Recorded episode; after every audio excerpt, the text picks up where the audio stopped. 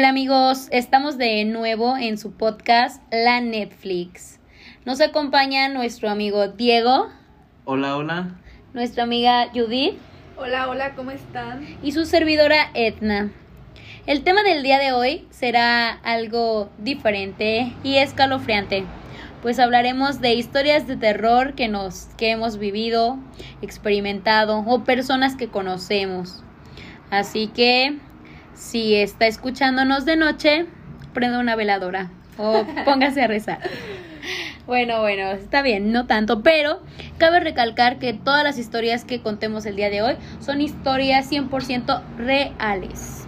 Así que empezamos. Pues bien, ¿cómo quieren empezar? ¿Alguna historia que tengan? Bueno, sinceramente a mí nunca me ha pasado ninguna situación de, de miedo, o muy pocas, si- son contadas. Pero que nos estaba diciendo que quería que lo asustaran. Él está proponiendo la idea de ir a un panteón por la noche porque quiere sentir la adrenalina de conocer a un muerto. no, no de conocer, pues mínimo de un sustito por ahí. Un sustito y luego que. Ahorita que lo asalten, la... no, de eso- no de ese tipo. Oye, espérate. Bueno, no es una historia mía, más bien es una historia familiar que le ha pasado a mi hermana mayor y a mi hermano el mayor de todos. Y no solo a ellos dos, sino a, a la hermana de mi mamá y a la hermana de mi papá. No sé si es familiar desde Es antes. una historia familiar. Eh, es- antes de que mis papás hicieran la nueva casa donde vivimos, ya es una casa de, de ladrillo. Ya ves las casas de antes que eran- eran de teja o de adobe. Eh, antes mis hermanos alcanzaron a vivir en esa casa, los que son mayores que yo. Y mi hermana eh, platica que ella tenía como 11 años más o menos, 11, 10 años y ya era de noche. Y em, justo en la puerta había una ventana al lado de la puerta. Y el- está el pasillo grande, o sea, es, es un portal grande donde solo tenían unos cuantos sillones. Y de frente está la cocina y mi mamá estaba en la cocina. Y mi hermana cuenta que ella vio a una mujer vestida de negro recargada en la ventana. O sea, recargada pero por fuera. Y a lo mejor cuando eres niño pues te asustan menos, ¿no? Las cosas porque no sabes qué... No tienes noción. No tienes noción, tanta noción de, de las cosas. Y, y no, se asustó, no se asustó tanto hasta que donde iba caminando hacia la cocina para buscar a mi mamá, la señora la iba siguiendo con la mirada. O sea, hacia donde ella caminaba. ¿Y ¿Cómo era la mirada? No, o sea, no la mirada, sino con el rostro, porque traía el rostro tapado. O sea, como que. La- y era una mujer vestida de negro. Y ya así quedó. Y esa es una historia de, de mi hermana y, y ya después, ah, da la casualidad que a partir de que hicieron la nueva casa donde vivimos ahora, jamás ha vuelto a ver esa señora. Y mi hermano, el mayor, ahorita tiene el 37 años y tenía 14 cuando vio también a la misma señora, pero un poco más arriba. Eh, y justo la vio recargada en, en una llave, en una llave. Pero hasta ahí quedó con él. Mi mamá, no, mi, la hermana de mi mamá, cuando mi mamá estaba embarazada de, de mis hermanos, como mi mamá sus embarazos han sido muy delicados, siempre tenía que alguien cuidarla. Y estaba embarazada de mis hermanos, los que son cuates. Y mi tía se iba a quedar a la casa para cuidarla Y también vio a la señora. y le tocó ver a la misma mujer. Pero ella sí la vio adentro y la vio pasar de, de, de cuarto a cuarto. No manches. Y, y pues agrégale a esto que todavía en ese tiempo no tenían luz. O sea, tenían luz, pero un foco que alusaba todo el pasillo era luz muy escasa. Y pues todavía más tenebroso. Y mucho antes de eso, porque es, pues es, es una casa heredada, fue allí vivieron mis tías, vivió mi papá cuando eran pequeño, mi abuelito, mi abuelita y su papá, de, o sea, mi bisabuelo. Entonces, pues ellos son muchos hermanos, los de mi papá. Tiene como cuatro, cinco hermanas y seis hermanos. Y estaban todos, y antes ellos hacían, por lo regular, cada semana o cada mes mataban un puerco o, o una borrega. Y hacían... Hacían No, sí, sí. carne. Hacían carne de, de, de borrego, de puerco. Y todos se juntaban afuera de, de la casa, o sea, para, para hacerlo. Y entonces adentro se quedaba solo. Entonces era raro que hubiera alguien adentro de la casa. Lo que pasó es que una tía que es de las mayores entró a, a la, a la casa y, o sea, vio a una mujer y dijo, pues ha de ser alguna de mis hermanas porque eran muchas mujeres. Y ya cuando salió se dio cuenta que todas sus hermanas estaban afuera. Entonces fue para ella sorprendente porque dijo, ¿quién, entonces quién está dentro? Entonces cuando entra otra vez a la casa, ya no había nadie. O sea, pero eso fue cuando tu papá era pequeño también. Sí, mi papá todavía ni se casaba con mamá. Entonces la descripción que mi tía, Coincide. la de mi tía, la de mis dos tías y la de mis hermanos coincide la misma descripción de la mujer. Y sí nos parece extraño porque da A la ver. casualidad que ya a partir de que hicimos la casa nueva, Ya ya, no ya nadie la volvió a ver. Y ahorita que llegues a tu casa. O eso piensan. No, O pero eso ya piensan. nunca, o sea, O sea, ya no- andamos afuera a las 12, una de la mañana a veces y, y no nos ha tocado. ¿Y bendicieron su casa cuando le hicieron? Sí, supongo, sí, la Pues bendición. supongo que a lo mejor y también por eso. Pero sí fue porque, bueno, algo que nosotros platicamos es que no sabemos la historia de los lugares donde vivimos. Exacto. Así es. No sabemos qué ha pasado, cuántos, cuántos muertos ha habido en ese lugar, cuántas personas han fallecido. ¿Y la persona no se les acercaba o algo? O sea, la mujer, solamente a tus hermanos que los siguió con la mirada. So- ¿A ambos? No, nada más a mi hermana. No inventes. Y eso también es raro, ¿no? Sí. Porque a ella y a tu hermano no. Entonces esa es una de tantas historias que tengo. ¿Tú, Judy? Pues ahora que dicen de bendecir la casa, la verdad es que la mía, pues sí fue el padre y todo, pero aún con eso siguieron pasi- pasando cosas. Eh, yo me acuerdo mucho de una vez que mi mamá estaba haciendo de comer afuera y de repente vio a una persona, bueno, volteó así de reojo y vio a una persona pasar como para la calle. Entonces eh, le habló a mi papá porque pensó que era él y él estaba muy tranquilo adentro viendo la tele. Entonces ella le dice, pues, ¿qué onda? ¿No acabas de pasar para allá? Le dice, no, ni siquiera, es más, ni siquiera andaba de blanco, porque les digo que la persona que vio pasar andaba con una camisa blanca y él, o sea, ni siquiera andaba de ese color. Entonces fue cuando mi mamá se asustó y ya desde ese, desde ese momento no pudo estar tranquila. Aunque cabe recalcar que ya nunca lo volvió a ver. O sea, fue la única vez que vio a la persona como tal, pero igual siguieron pasando cosas. Pero a ver, amiga, ahora tú cuéntanos alguna historia para ir entrando más en, en contexto con todo esto. Pues la verdad es que mi familia y yo, bueno, tal vez yo no he experimentado cosas así tan fuertes, pero sí, sí he tenido pues la mala experiencia. Esta historia que voy a platicarles es mía y de mi hija. Y es curioso porque no sé si han escuchado que cuando escuchas, justo platicaba de eso con mi compañero, que cuando hay una presencia de un niño o cuando escuchas a un niño, relativamente no son cosas buenas. Siempre dicen que es algo más, pues más, más como del diablo o algo. Sí, yo había escuchado que son demonios. Son demonios, sí.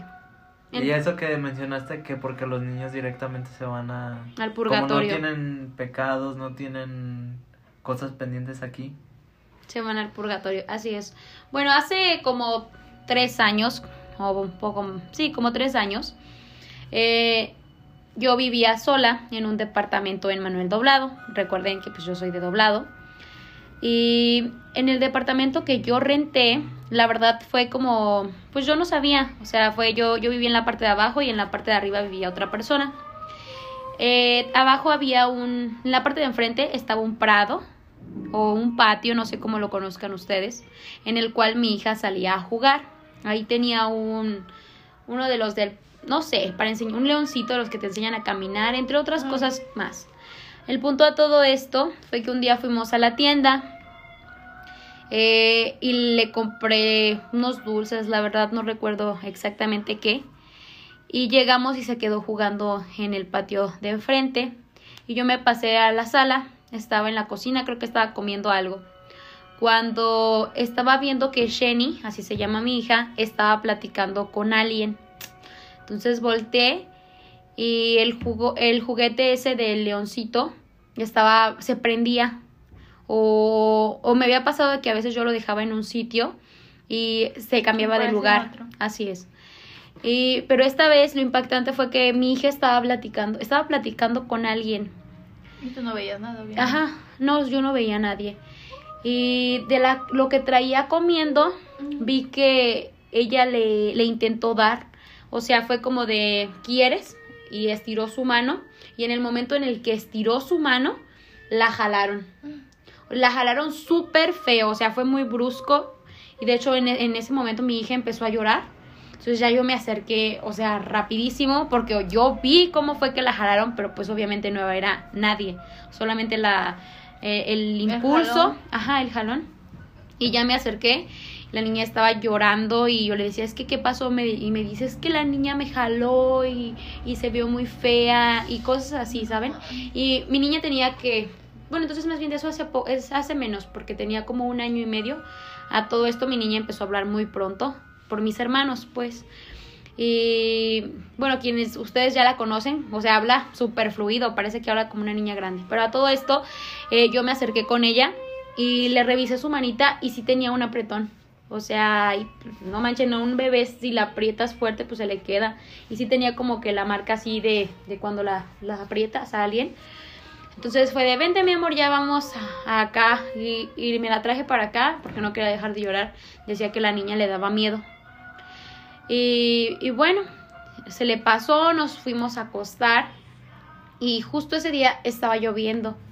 Y recuerdo que no sé por qué razón se me apagaba, se fundía o se apagaba, bueno, no se fundía, me apagaban el foco. O sea, es como de veces de estás acostado, o sea, el, el cuarto, ajá, el cuarto de mi, el foco de mi cuarto se apagaba, me apagaban el foco. Y de ese cuarto estaba una ventana. O sea, salía, la ventana salía directo a la cocina, que es, y de, la cocina está la puerta. Y por ahí fue donde yo les digo que vi a la niña que, que la jaló como justo en la entrada de, del patio de enfrente. Entonces yo llegué a sentir varias veces que de la ventana alguien me observaba. O sea, como, pero una mirada pequeñita. O sea, no sentía que era. Porque uno puede sentir el bulto de una persona. O sea, hasta un una persona viva, no solamente, no precisamente de un muerto. Pero no sé si les ha pasado que van caminando y sienten que alguien viene atrás de, sí. y, y perciben la estatura. Ah, pues justamente eso era lo que yo sentía y, y volteaba siempre. Me daba miedo, de hecho, voltear como en la noche a ver la ventana porque sentía que alguien me estaba observando. Pero nunca se acercaba a mí, nunca. Más que, bueno, lo más cerca que estuvo de mí fue en, en mis pies, o sea, estaba acostada y sentí que apagaron el foco, porque le digo que lo apagaban, y sentí que estaba alguien en los pies de mi cama. Entonces, pues sinceramente no me asustaba porque como que no trataba de darle mucha importancia, pero sí me sacaba bastante de onda. Ya cuando le pasó lo que les digo a mi, de mi hija, uh, platicando con las vecinas de ahí de afuera, eh, me dicen que antes de que yo llegara ahí vivía otra familia con dos niños, una niña y un niño. La niña también estaba pequeña, como un año, pero a la niña la rasguñaban. O sea, en esa casa había dos cuartos. En un cuarto dormían los papás y en el otro los dos niños, o sea, la bebé y el niño. Y, y dicen, la señora me platica, porque para todo esto, la señora que me contó eh, era mamá del, del, del, muchacho que vivía ahí con su esposa. Entonces dice que la bebé eh, a cierta hora de la noche se estaba yo, o sea, despertaba llorando. Y el niño decía, es que la niña la molesta. Y pues, o sea, llegando a, a la misma conclusión de que ahí se veía una niña. Y al bebé sí le lo arañaban, bueno, no, no que lo arañaban, sino que, pues, bueno, dice, dice la señora que tuvo una mordida, que lo llegaron, la llegaron a morder a la niña, era una niña, y pues no sé qué sea, pero sí hay algo ahí. Ya de luego yo también me mudé de, de la casa mm, y a mi, y mi hija también como que la llevé a que la rezaran porque pues yo sí creo más como en esas cosas. Y, y ya no, yo le decía, si la niña se te quiere acercar o algo, dile que no la quieres, que no quieres jugar con ella. Porque hubo un tiempo en el que ella me decía, es que la niña dice que quiere jugar conmigo después de que, de que la jaló, yo le dije, no, dile a la niña que tú no quieres jugar con ella. Y hubo una, una vez, o sea, a lo mejor iba a sonar loco y desquiciado, pero yo sí dije así de, no te queremos aquí, no molestes a mi hija. Y yo siento que a lo mejor y sí se retiró de ella porque pues ya no la volvió a jalar, o sea, no me la mordió, no me le hizo más nada como les platico a la otra niña que antes vivía ahí. Pero ya igual luego yo me mudé de, de esa casa y sinceramente no sé qué siga pasando. Sí, eso que mencionas del de que no hay fantasmas de niños, sino que, que realmente no son niños, sino Demonios. demonios, porque los niños, bueno, se supone que como no tienen nada pendiente, como no tienen pecados, entonces no, pues no se quedan aquí. Eh, por donde vivo, en la iglesia, pues es una iglesia pequeña y van varias personas, no solo una ni dos, sino más de tres personas, más de cuatro, que pasan por ahí como a las 3 de la mañana, 2 en la madrugada, porque pues a veces ya ves que se te hace tarde o, o que sales por ahí y esas personas na- han visto un niño sentado Afuera de la iglesia. en los escalones de la iglesia y pues nadie se ha atrevido a, a acercarse ni, ni... Pero el niño no hace nada. No, solo lo ven sentado. Pero es el bulto o si le ven No, los un, rasgos. ni- un niño, o sea, pero lo- no lo alcanzan a ver por, Por la oscuridad. la oscuridad, de la noche. sino ni por los rasgos, o sea, solo se ve el bulto de un niño sentado en un, enfrente de la iglesia. ¿Te imaginas llegar a acercarte de repente? Ay, no. Oigan, ¿Qué pero ¿saben qué es curioso? Que en las iglesias es donde pasan muchas más cosas. ¿Y por qué crees que sea? Porque en la iglesia de donde yo vivo, eh, bueno, en Manuel, de Manuel Doblado, se escuchan carretas.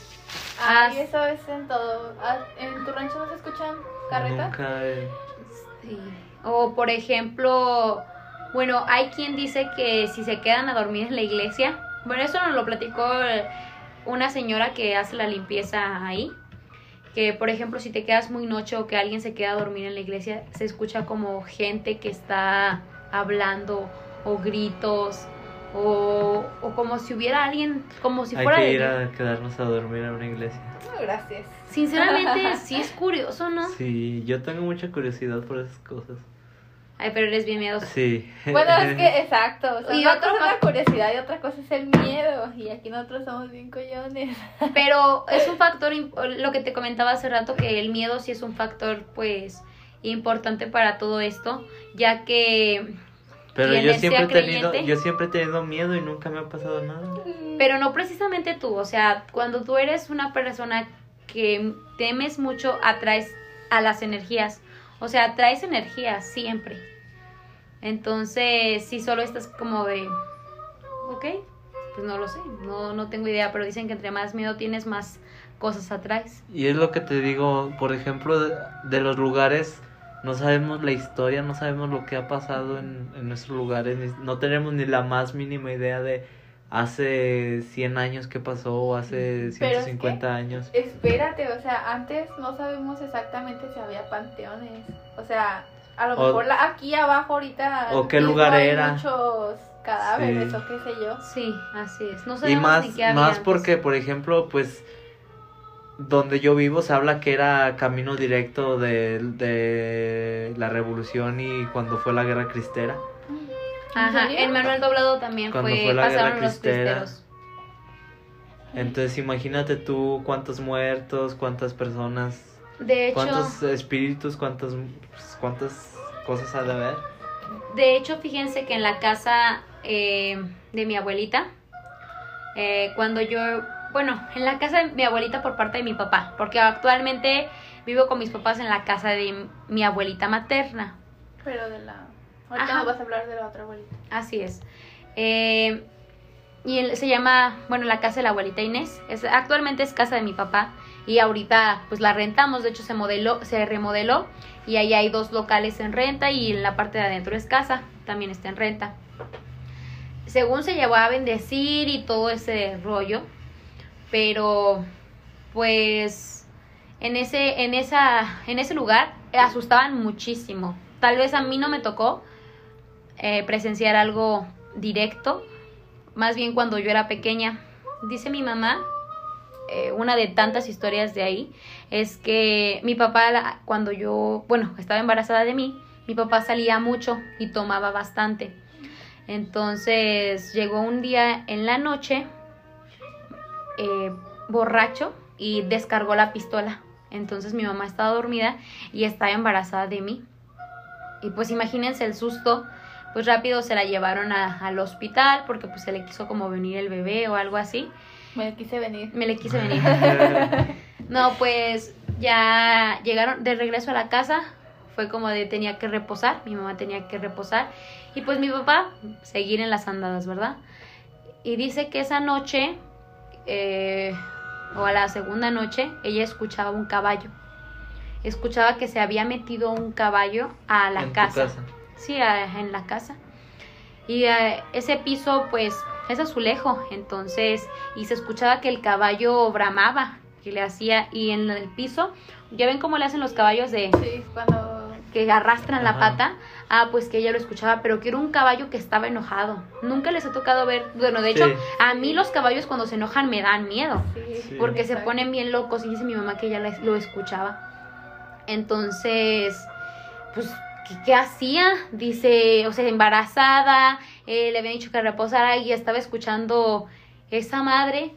Y ella lo que pensó, de hecho no pensó que era fantasma, no pensó eso, dice, yo pensaba que se había metido, que, En problemas o. no, o sea, que había, de O un verdad, caballo. era un caballo. Ah. O sea, ni siquiera se imaginó que la casa, o sea, sí tenía una puerta grande, pero mi mamá decía que yo creo que quien había metido el caballo había sido mi papá, de que andaba borracho o Sí, o sea, algo, cualquier cosa menos. cualquier cosa menos eso.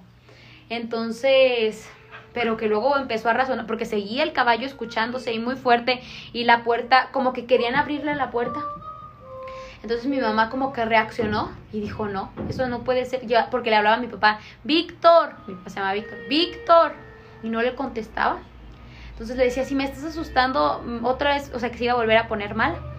Y no le contestaba, y dijo, no, esto no es cosa buena. Y se dice que se puso a rezar y se, o sea, al poco rato como que se empezaron a, Calmar las cosas. Ajá, el caballo se empezó a dejar de escuchar. Ya después de que se dejó de escuchar, dice que iba a salir a, a ver, pero dice, "Es- ¿y si hiciera algo? O si hay algo ahí y que no se quiso levantar. Hasta el día siguiente le platicó a mi abuelita Inés y mi abuelita Inés le dijo, si escuchas eso, no salgas. O sea que ella también ¿Por lo había qué? escuchado antes. Eh, pues la verdad no sé por qué, pero sinceramente algo bueno no era. No.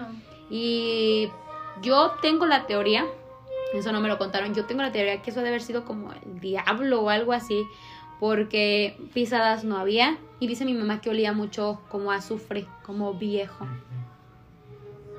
Y pues está raro. Ah, sí, ahorita que comentas eso del diablo, una vez eh, mi mamá me platicó. Pues ya ves que de niños, eh, bueno, no de niños, ya, ya estaban grandecitas, que tenía pues su grupito de primas, tú sabes, ¿no? Tienes como que a las tuyas, entonces ellas se juntaban mucho y comentan que un día jugando a la baraja ya pues pasado de las 12, que se les apareció como, o sea, nada más vieron eh, la parte de abajo que era como una pata de toro, así lo cuenta ella, y otra como de gallina, gallo, no sé qué madre será. Pero que se sacaron un buen de onda porque nunca habían visto eso y jugaban seguido, les digo, se juntaban y jugaban seguido. Pero ¿Lo vieron como detrás de la puerta? No, o sea, ellos estaban, haz de cuenta que tú estás jugando así en la cama, bueno, la verdad no me contó eso, si en la cama o en una mesa o no sé, pero ya era noche y ya les habían dicho que se durmieran, pero ya siguieron. Me imagino que estaban en la cama. Entonces, de repente dice que se les apagó, creo que el foco y se volvió a prender, pero era luz así como que bajita, no creen que es una luz. Según ellas ya estaban dormidas.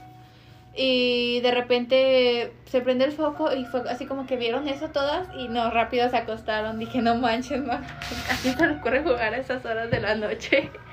Sí, pues de hecho dicen que la baraja, lo que es la baraja, Que esos juegos, Sí, el que son juegos malos. que atraen muchas energías Eso, también y abren es. portales. Ajá. ¿por qué será? Ni idea. Pues yo creo que en la baraja, eh, por ejemplo, el, ¿cómo se llama? El que sacas cartas y vas poniendo frijolitos. ¿La lotería? La lotería. Pues en la lotería está el diablo, está la muerte.